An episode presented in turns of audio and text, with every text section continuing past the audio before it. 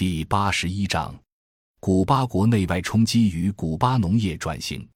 基于绿色革命技术的现代工业化农业所造成的生态危机，以及一九八九至一九九一年东欧巨变和美国封锁，造成了化肥、农药、燃油等农业生产资料严重短缺。古巴不得不转向低投入生态化农业发展，即以适用技术替代过去的高技术。通过生态管理和改善土壤有机质的替代措施，改善土壤质量，实施有害物综合控制计划，大力发展建作和轮作，推行种养业一体化等，从而成功实现了由工业化农业向可持续农业的转变。古巴凭借发展低投入农业，不仅实现了农产品产量的稳步增长，而且实现了农业生态环境的改善。一危机重重的古巴农业。因四百九十二年以前，古巴由未开垦的土地和森林所覆盖，土著居民与自然和谐共存。在成为西班牙殖民地的四百年间，古巴则形成了以种植甘蔗和咖啡为主的农业。这一期间，大规模的砍伐森林和燃烧秸秆导致土壤退化现象严重。其后，作为美国的新殖民地，古巴又出现了拥有上万公顷土地的大型私人甘蔗种植园。单一的甘蔗种植导致土壤进一步退化。古巴革命以后，大部分种植园被国有化，成为大型国有农场，以使用重型机械、大规模灌溉、大量使用化肥与农药、广泛的单一种植等为特征的农业进行生产，使古巴的土壤退化加剧。为防止土壤的进一步退化，古巴采取了一系列举措，例如。国有大农场被拆分为中等规模和小规模的合作农场，以减少大规模使用化肥与农药。科学技术和环境部制定了土壤保护和环境保护的新法律，鼓励通过施用有机肥和动物粪便，实行作物轮作和多作物间作以及其他土壤保护实践，减少对化学投入品，尤其是化肥的依赖。通过传统方法与现代科学的结合，建立相应的替代的计划。例如，利用制糖业的废渣、蚯蚓腐殖质等制成堆肥和各种土壤调节物质，重新应用最小耕作计划等。古巴的改变是复杂坎坷的，主要是受到国内外危机的冲击。其一，现代工业化农业处于危机之中，因为投入农业生产的基本自然资源或耗竭或受到污染。在全球范围内，曾经导致农业产量增加的工业化的农业生产方式面临着巨大挑战。古巴过去的农业生产主要基于绿色革命技术，其产量较高。但绿色革命技术在使农业产量增加的同时，也带来诸多问题，例如经济和生态成本较高等。工业化农业在生态上的影响包括滥用灌溉、化肥和杀虫剂，导致地下水污染。土壤有机质耗竭，工业化农业大规模的单一作物种植取代了过去的多种作物混种和轮作，影响了生物多样性，农业生态系统的生产能力下降。工业化农业在经济上的影响有两个方面：一方面，农民因为被迫使用昂贵的机械和农业化学投入品，生产成本增加，而农产品价格则呈下降的趋势。这种成本价格困境导致成千上万的农民破产。另一方面，因为农产品价格低，小规模农场无利可图，因而土地越来越集中于少数人手中。同时，农业生产资料公司对农业基础投入品的控制也越来越强。其二，农业生产资料严重短缺。在一九八九年以前，古巴百分之八十五以上的贸易是与东欧社会主义国家进行的。只有不到百分之十是与资本主义国家进行的。古巴二十三的食品，几乎所有的燃料和百分之八十的机械及零部件要从社会主义国家进口。随着东欧社会主义国家的巨变和苏联的解体，加上美国不断加强对古巴的封锁，古巴遭遇了一场突如其来的因外部因素造成的严重危机，经济发展受到严重影响。一九八九至一九九三年。古巴的 GNP 从一百九十三亿美元下降到一百亿美元，同期进口下降了百分之七十五，包括大多数食品、机械零部件、农业化学投入品和工业设备。特别是在京沪会换货贸易体制正式解体之后的一九九三年，古巴的购买能力比上年下降了百分之六十，燃料进口下降了二十三，化肥进口下降了三十四，杀虫剂进口下降了百分之六十。在可用的农业投入品急剧下降的情况下，既要满足国内消费对农业产量的需要，又要满足出口创汇对增加农业产量的需要。古巴的工业化农业体系面临着巨大的挑战。二、工业化农业转型可持续农业。为应对危机，古巴政府采取了经济紧缩措施和应急调整措施，开始了工业化农业向可持续农业的转变。古巴农业的转变意味着技术和经济政策的深刻变革，一种新的农业发展模式——可持续农业开始受到重视。这种新的模式把农场视为一个生态系统，并将现代科技与传统农业实践综合起来。古巴过去属于投入集约型农业，即通过引进高技术和增加化学投入品，提高农业产量和劳动生产率。但是，投入集约型农业面临很多问题，例如化肥对提高作物产量的作用不断降低，土壤质量逐渐恶化。害虫对农药的抗药性增强，大自然的生态链断裂，过于强调大面积的单一作物种植导致虫灾时常爆发，树木被砍伐导致农田风速加快和其他环境变化等。为了克服化肥、农药、燃料、饲料等投入品严重短缺和工业化农业导致的生态问题，古巴农业开始从过去的依赖高技术向依赖适用技术转变。这一特殊时期的农业政策目标是，通过转向外部投入低的农业生产方式来提高农业产量，通过寻求更本地化的发展模式来克服经济危机。古巴农业的转变意味着技术和经济政策的深刻变化，这些变化使得古巴农业脱离了以依赖石油及化学投入品领取工资的农业工人、国有土地的扩张和高度集中的计划与管理为特征的农业模式。在古巴农业生产模式的调整中，首要的是对科技政策的调整。其科技政策的目标是寻求能够促进古巴农业发展的新技术，这无疑为建立技术与农业发展之间更加密切的关系提供了良好的基础，也使古巴能够利用本国资源实现农业调整，从而走上可持续发展的道路。与此同时，为了适应当地不同的农业生产条件，古巴也采取了许多灵活的政策措施，例如发展和实施替代措施。因为可利用的化学投入品急剧减少，古巴开始以本地可以生产的生物替代品代替进口的化学投入品，用生物杀虫剂和自然的天敌来控制害虫，选用抗虫害的品种，利用作物轮作和覆盖作物等方式控制杂草，恢复以往使用畜力的耕作方式等。许多传统生产方式不应该视为古巴在紧急经济形势下采取的临时措施，而应该看作技术多样性的一个方面。与世界上其他国家常常发生的农业技术变化不同，古巴新的农业模式不仅仅是技术层面的调整，在相当程度上，技术变化使古巴农业生产模式的调整具有整体性特征，也使古巴农业生产模式的调整不同于其他国家的实践。实施有害物综合控制计划，减少农药的使用，在害虫和杂草控制中减少或完全不用人工合成化学药物，是古巴发展可持续农业的主要特点之一。在古巴农业化变化的过程中，与世界上其他国家的情况一样，化学药物出现以后，传统的作物有害物控制方法大都被古巴农民弃而不用。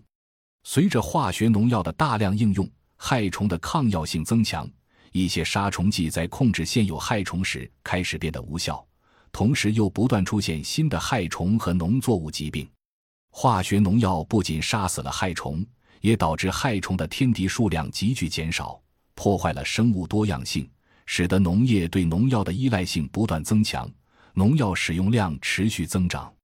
为了应对化学药物大量应用所带来的负面影响。古巴农业部从二十世纪七十年代中期开始建立国家作物保护体系，开始实施有害物综合控制计划，九十年代初，又在全国各地建立了地区作物保护站，以使古巴能够对害虫数量进行监测，并对农民农药使用时间和农药使用剂量给出建议。有害物综合控制计划是在全国害虫数量监测早期预警系统的基础上，经过不断的调整和完善，并以持续的培训和教育计划相支持，才得以建立起来。有害物综合控制计划运用于二十七种作物。一九七五年，在这一计划建立的第一年，全国的农药使用量就减少了一半。在二十世纪九十年代，古巴的农药使用量又进一步减少。到一九九零年，古巴掌握了生物控制助剂规模生产的方法，已经形成一定的物质基础，必要的组织体系也已经建立。因此。在一九九一至一九九八年，古巴的农药进口量在六千至两万吨之间波动，年平均进口量为八千三百七十五吨，而杀虫剂进口量却显著下降。时至今日，古巴在种植甘蔗、咖啡、牧草、甜土豆和木薯时，已不再使用化学合成的杀虫剂；卷心菜、橙子、烟叶、大蕉和香蕉上使用的化学杀虫剂数量也很少，甚至根本不使用。古巴的有害物综合控制计划不仅为古巴节省了大量外汇，而且创造了大量的就业机会。随着害虫天敌数量的增加，农药使用量也在不断减少。古巴目前综合考虑了病虫害控制的生态、经济和社会影响，作物保护体系以强大的科学基础为支撑，形成了一套科学高效的病虫害防控体系。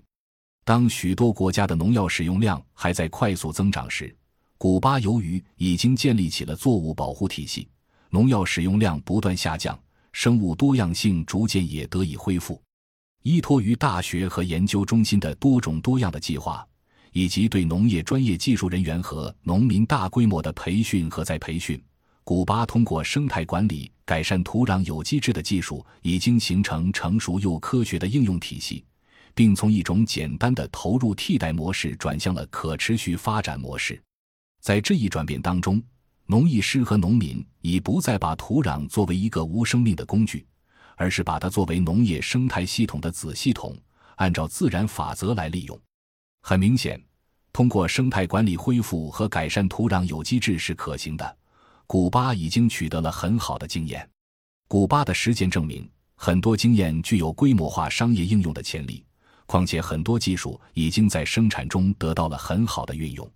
首先，推行种植业与畜牧业一体化，提高营养物质的循环利用。古巴的畜牧业已经实现高度的专业化。过去推行种植业与畜牧业一体化，主要着眼于满足自给自足的需要，而且常常回归到旧的资本密集型农业生产方式，因此，农业与畜牧业一体化的进程比较缓慢。通过建立畜牧业与种植业一体化的生产体系，有机农业技术和生产方式能够支持可持续的农业生产。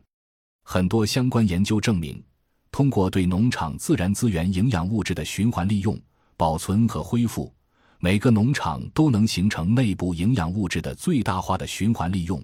从而能够实现资源的高效率应用以及生产水平的稳定和提高。古巴的一些研究人员进行了一系列实验，研究如何实现种养业一体化。其中，古巴马坦萨斯省在柑橘园放马的实验进行了几年，取得了很好的效果。马吃掉了柑橘园内的杂草，而且没有破坏柑橘树，节省了除草所需要的劳动力和除草剂。仅此项每年每公顷大约能节省二百一十九股巴比索，且每公顷每年还能产生两吨马粪。相当于平均为每公顷土地提供氮四十公斤、磷四十二公斤、钾十二公斤和钙五十一公斤。从经济方面看，柑橘、马铃薯种养体系每公顷的利润比单一的柑橘种植高三百八十八股巴比索。种植业与畜牧业一体化的一个重要方面是把牲畜粪便转化为作物的有机肥料，其目标是实现营养物质在农场内的循环利用。从而改善农业资源利用效率和实现农业生产的可持续性，同时可以避免牲畜粪便污染环境。有机种植体系基于可持续农业的原则，杜绝大量使用农场以外的外部投入，可利用绿肥、覆盖物、堆肥和蚯蚓粪肥等替代化肥，在自己的农场就可以获得或自己生产。不同有机肥的使用状况取决于不同农场的各自情况。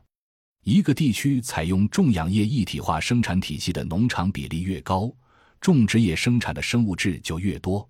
其次，推广多作物建作，改善农业生态系统。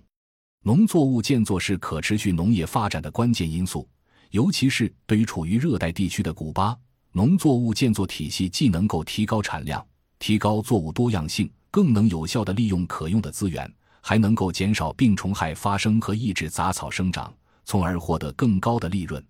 从生态角度看，农作物建作可以通过以下几种机制减少作物的病虫害。首先，一种作物可以作为物理障碍，阻止害虫在另一种作物的垄间移动，或者通过不同作物的颜色和气味使害虫紊乱。因而，多作物间种下虫害发生、扩散和复发的比率比单一作物种植下的比率低。其次，一种作物可以通过提供栖息地、避难所或提供诸如花蜜等食物来源，从而吸引可能是另一种作物害虫的天敌。另外，如果豆科固氮作物作为建作体系的一部分，还可以改良土壤。建作作物的残余物也能够增加土壤的有机质。作物建作在古巴曾经是很普及的，特别是在一些小农场。一些中等规模和大型甘蔗园也允许工人在甘蔗园里建作一些作物。工人可以在垄间空地建作豆子或花生等，以作为对他们除草等劳动的部分报酬。后来，这些建作实践逐渐消失，直到二十世纪九十年代，在一些小农场和合作农场又开始恢复作物建作。经济危机导致了农业投入品短缺。却有力地促进了建作在古巴全国的恢复。建作作物的组合是基于全国不同地区农户的传统经验。古巴科学家搜集了各地的建作经验，并进行改进，以使他们适应各种环境条件。在对农户田间多次的观察实践后，科学家统计出多种成功的建作组合，包括豆科植物、葫芦、茄科作物和谷类作物等。例如，在西红柿之间建作玉米，已经证明这种建作比西红柿单独种植产量更高。且研究显示，豆科植物在多作物种植体系中具有特别重要的作用。随着古巴可持续农业知识的积累，很多生态原则被广泛应用，农场和地块的生物多样性也在不断改善。多作物建作被证明是实施有害物综合控制计划的一种重要工具。尤其是对于易受虫害的作物，例如利用甘薯、玉米建作来防治甘薯象鼻虫。多作物建作体系在可持续农业发展中起着重要作用，也有利于提高农业产量和改善食品质量安全状况。最后，用知识密集型技术替代资本密集型技术，由工业化农业向可持续农业转变，需要具有更高受教育水平和技术水平的农业劳动力。古巴农业成功实现向可持续农业转变的关键，是对农民进行具体生产技术的培训和教育，而其中农业职业高中和农业大学在农民的培训和教育中最为重要。古巴的农业职业高中处于农业教育和培训的第一线，在校学生毕业后都将被准予从事农业和畜牧业专业技术工作，或者到大学继续学习。这些职业高中都有自己的生态农业生产田和实验田，使同学们可以亲身参与农业实践。每个学校都有学生生产用地和研究用地，学生在田间上课和工作。学校利用生产用地和研究用地，让学生自己生产食品。因此，每个学校农场的生产活动都是高度多样化的，种养业一体化程度也很高。